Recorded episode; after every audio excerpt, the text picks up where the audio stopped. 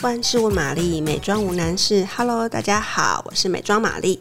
今天我们要讨论的保养话题，就是美容玛丽她最近常被问到的问题，就是精油跟美容油它们的差别是什么？到底该怎么用？其实精油跟美容油是完全不同的东西。那美容油它通常会拿来做肌肤保养用，大致可以分成是植物油、动物油跟合成脂。那植物油的话，其实就是我们常常听到的荷荷巴油啊、椰子油、玫瑰果油等，这些都是从果实、植物的果实或是种子直接去压榨出来得到的油脂，它可以直接使用在皮肤上面。那再来动物油的话，就是其实也是我们常常听到的，包括。绵羊油，或是前阵子很红的马油等等。那一般来说，植物油它的质地是偏厚的，所以通通常会使用在手肘、脚踝呀等等那些非常干燥的身体保养上面。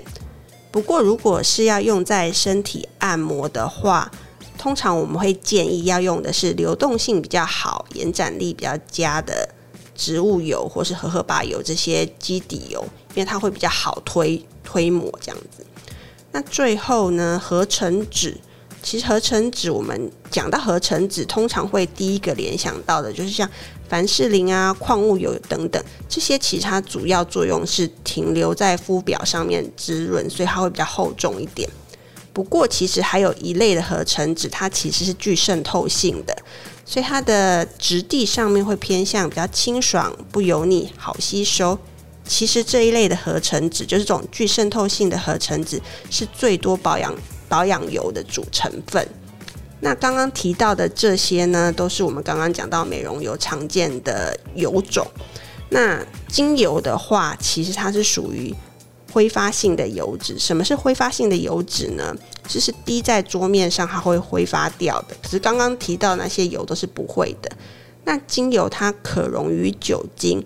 大部分都是用蒸馏法去从花朵还有叶子里面去萃取出来的。通常啊，大家要注意哦，精油其实它是无法直接使用的，因为它的刺激性比较大，所以它必须是用基底油去调和。那我们要怎么判断它是精油还是美容油呢？其实最容易的判断方式就是价格，因为纯纯植物精油它其实嗯价格是非常昂贵的。